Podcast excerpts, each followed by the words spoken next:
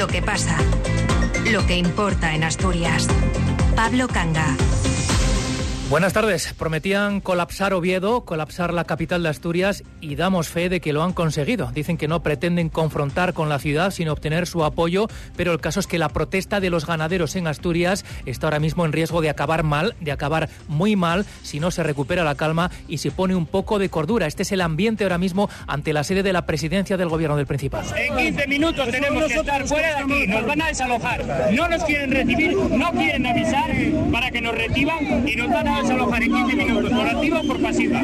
Esto es lo que está ocurriendo ahora mismo ante la sede del gobierno regional después de que cientos de tractores, algunos vehículos particulares y muchos ganaderos y agricultores a pie se hayan hecho fuertes en el centro de Oviedo y aunque hasta ahora ya ha vencido el permiso que exclusivamente hasta las 2 de la tarde les había concedido la delegación del gobierno para manifestarse, podríamos decir que la protesta está en su apogeo, aunque se están viviendo momentos de verdadera tensión. Nos vamos a meter ahora mismo en el meollo de la cuestión, en la sede de la presidencia, calle Suárez de la Riva de Oviedo. Ahí encontramos a Alejandra Martínez. Alejandra, ¿cuál es la situación en este momento?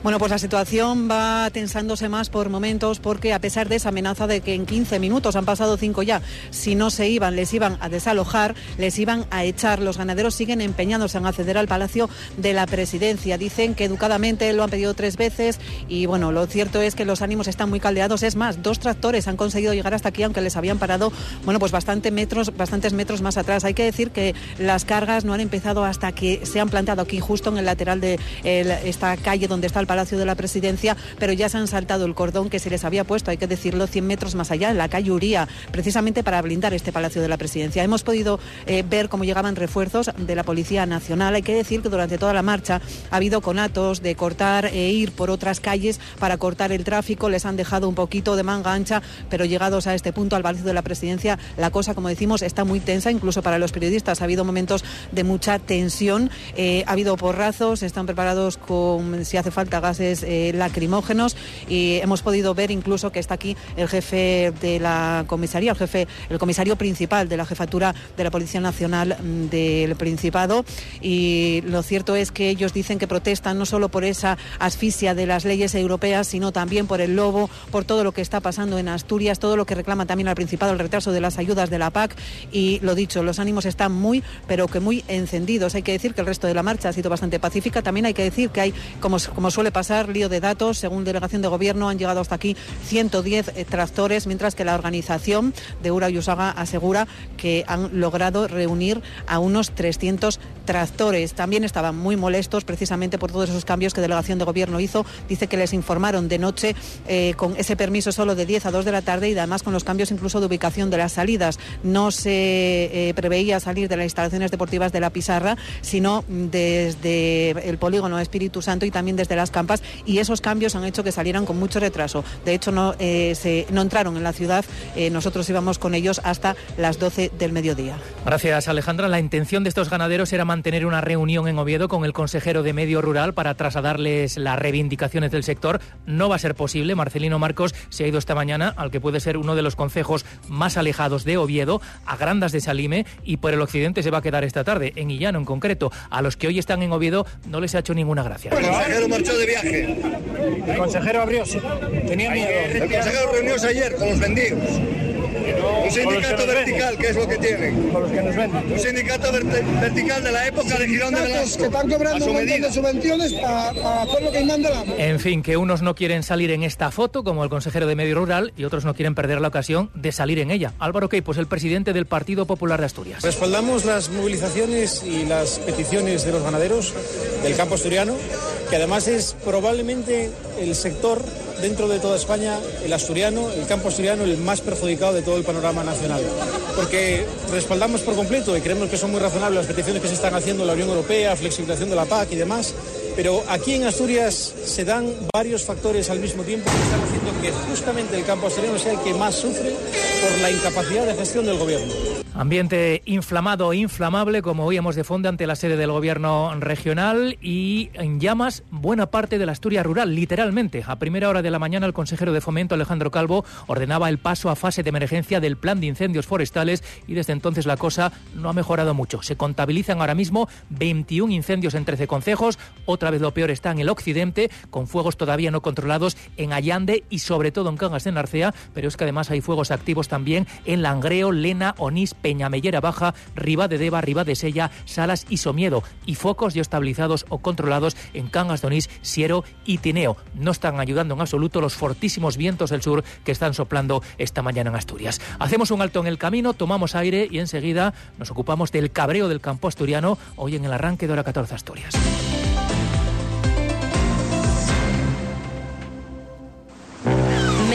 Crucero en azul marino. Ahora el mejor precio con hasta 10% de descuento. Resérvalo por solo 50 euros y sin gastos de cancelación. Y además, niños gratis. Reserva hasta el 28 de febrero en agencias Viajes Eroski o Azul Marino. Y este mes, pon rumbo a tu crucero soñado. Hora 14.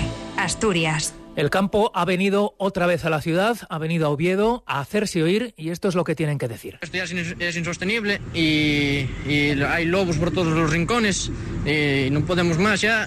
Hay muchos ganaderos por ahí que no cobraron la PAC, ya quieren sacar ahora la nueva, solicitar ahora la nueva PAC y todavía ganaderos que no la cobraron. Y con la sequía que vino este año y, y todo, es, esto ya es insostenible. Voy a hacer 83 años y esto cada vez lo veo peor si no ayudo un poco a los hijos para criar a los nietos y tirar un poco por la vida, estaban atrancados. Por lo menos bajar el gasoil, la luz y todos los comestibles. El asalto del campo a Oviedo, si nos permiten la expresión, se ha organizado esta mañana mediante dos columnas que han salido desde las instalaciones deportivas de La Picharra, una, y desde el polígono del Espíritu Santo, la otra, en ambos casos a las afueras del casco urbano de la capital. Con esta segunda columna ha hecho el recorrido durante toda la mañana y ha hablado con varios de los participantes, constatando los motivos de su malestar y el pesimismo que cunde entre los profesionales del sector. Otra redactora de la SER, Silvia Rúa. Buenas tardes. ¿Qué tal? Buenas tardes. Pues lo que piden podría resumirse en que finalice el que consideran un ningundeo al sector que a juicio de los manifestantes ha demostrado estar cuando se les necesita, como fue el caso de la pandemia. Dicen estar asfixiados por la burocracia, por unos costes de producción a los que, les hacen inviable poder vivir de, lo, de su trabajo y, por tanto, tener un futuro. En lo concreto, quieren algo que la Consejería de Medio Rural ya descarta, el pago inmediato de la política agraria, de las ayudas de la política agraria comunitaria a los ganaderos que aún no hayan pasado la inspección de las explotaciones si tienen concedidas las ayudas y que el Principado se haga cargo, por ejemplo, de los partos prematuros de animales que relacionan con la vacunación de la lengua azul. Son algunas de las quejas eh, de este sector que quieren trasladar al presidente del Principado, Adrián Barbón, o al consejero Marcelino Marcos, que esperan que les reciba. De momento no han conseguido ese objetivo, ser recibidos por alguien del Gobierno. El malestar, en todo caso, lo resumen tres de los ganaderos participantes en estas marchas, Noelia, Sergio y Natalia. Complicado, complicado porque de la leche no, no se puede vivir. Si no trabajas no, no puedes vivir, solo de la, de la ganadería no se puede, ahora mismo, porque todo andar con papeles, ir a, a un lado y a otro para conseguir algo y luego al final estás esperando por ello, a ver cuándo llega, cuándo no. Futuro al campo, sinceramente, no le vemos. Eh, así de tajante. Los problemas van en aumento, no hay soluciones y, tanto problemas económicos como burocráticos, la carga burocrática que tenemos y problemas de daño de forma salvaje, enfermedades, eh, saneamientos. Es vergonzoso cómo se nos está tratando el sector. Somos un sector que cuando hicimos falta estuvimos. Estuvimos cuando el COVID, se hicieron las limpiezas de los pueblos con los tractores, estuvimos siempre al frente de todo, mantenemos los pueblos limpios, mantenemos los pueblos vivos, somos los que asentamos población en, los pueblos y no nos dejan vivir, no nos dejan vivir, los costes nos están comiendo. Dicen que de seguir así en 10 años no quedarán explotaciones de las que vivir. De momento continúan manifestados aquí a la expectativa de que se cumplen esos 15 minutos que les daba la policía de prórroga para que se fueran y los sindicatos siguen intentando que les reciban de momento sin éxito por parte del Principado. Malos tiempos para el campo asturiano e incertidumbre máxima en el sector industrial. ArcelorMittal ha publicado esta mañana sus resultados de 2023. No son nada buenos y no es el mejor indicio ahora que esperamos que cumpla con sus inversiones millonarias aquí en Asturias.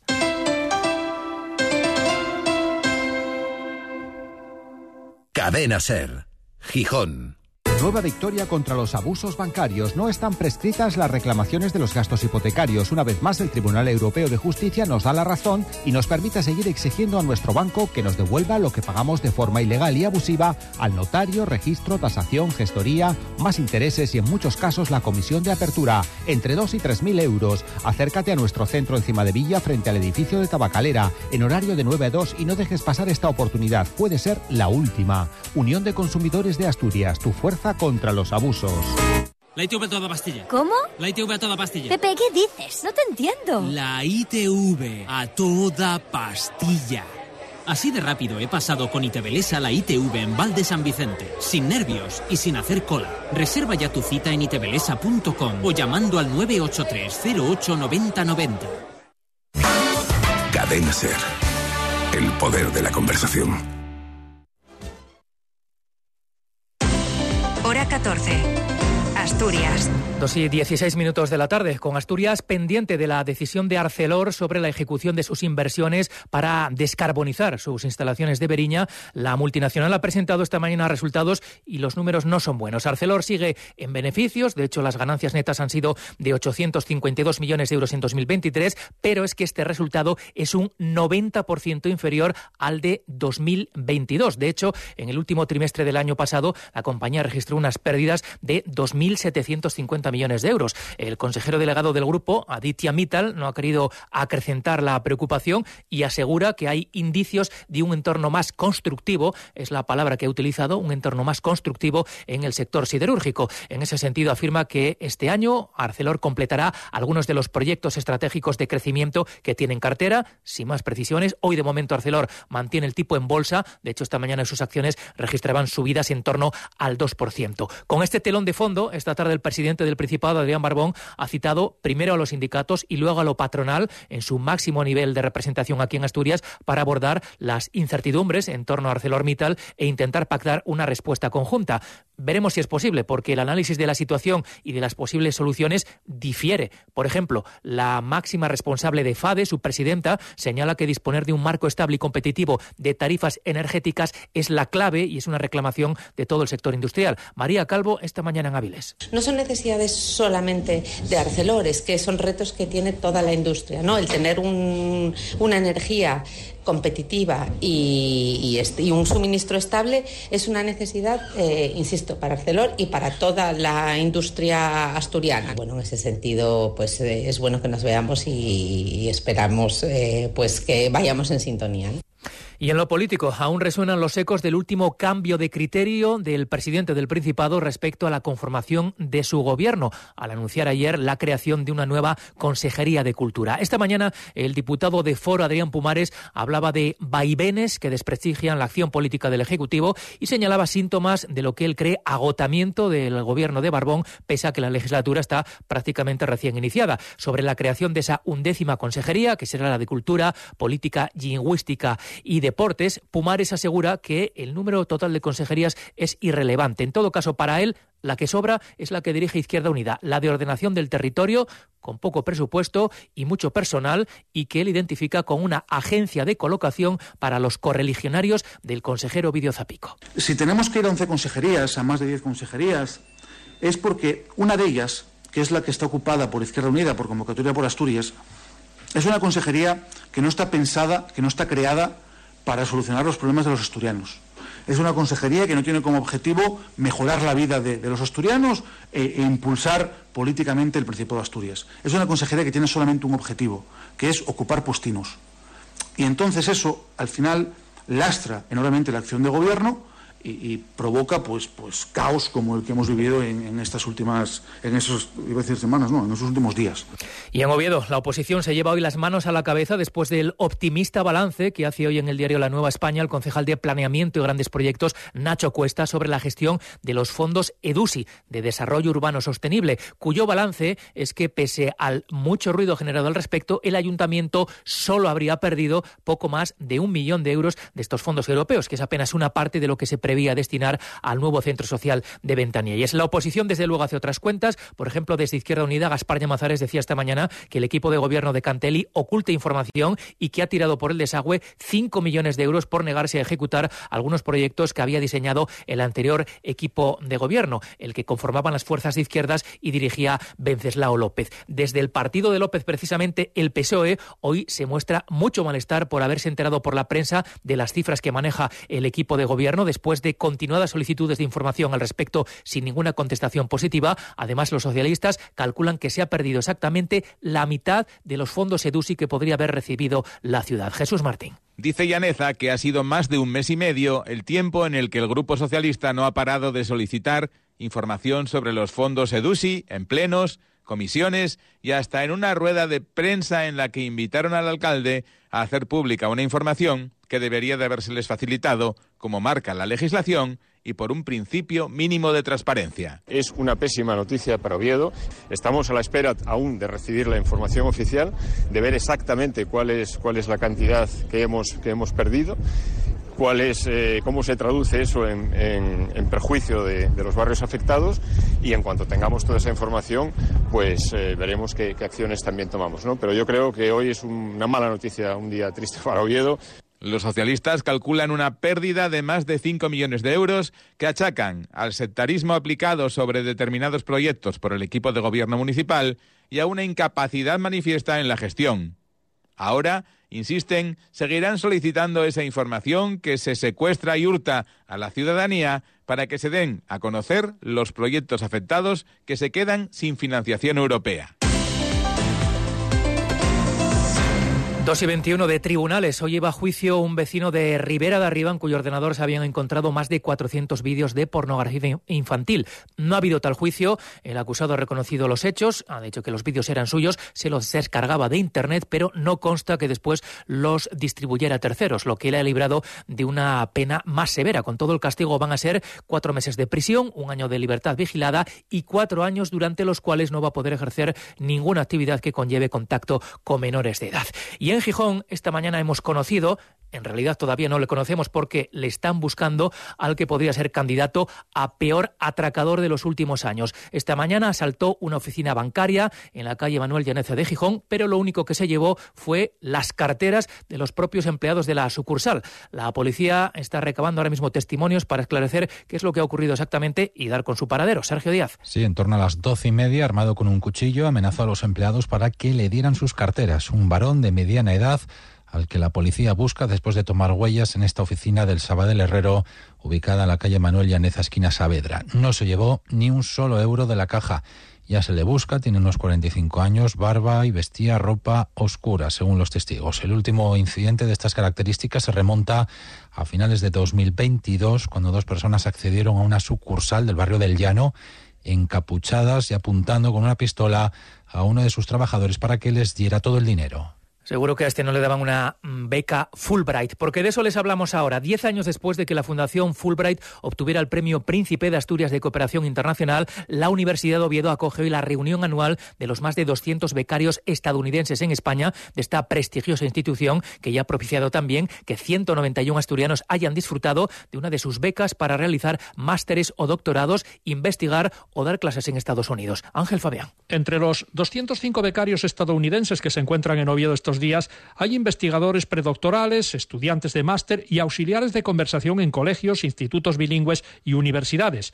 El objetivo de este encuentro, que se desarrolla hasta el sábado, es evaluar los proyectos de los becarios y reflexionar sobre su experiencia en la sociedad española. El rector de la Universidad de Oviedo, Ignacio Villaverde, resaltó el interés creciente que para ellos tiene la Universidad de Oviedo. Aprecian de forma especial los programas bilingües o la posibilidad de cursar parte de los estudios aquí y otra parte en su universidad de origen y titular por las dos.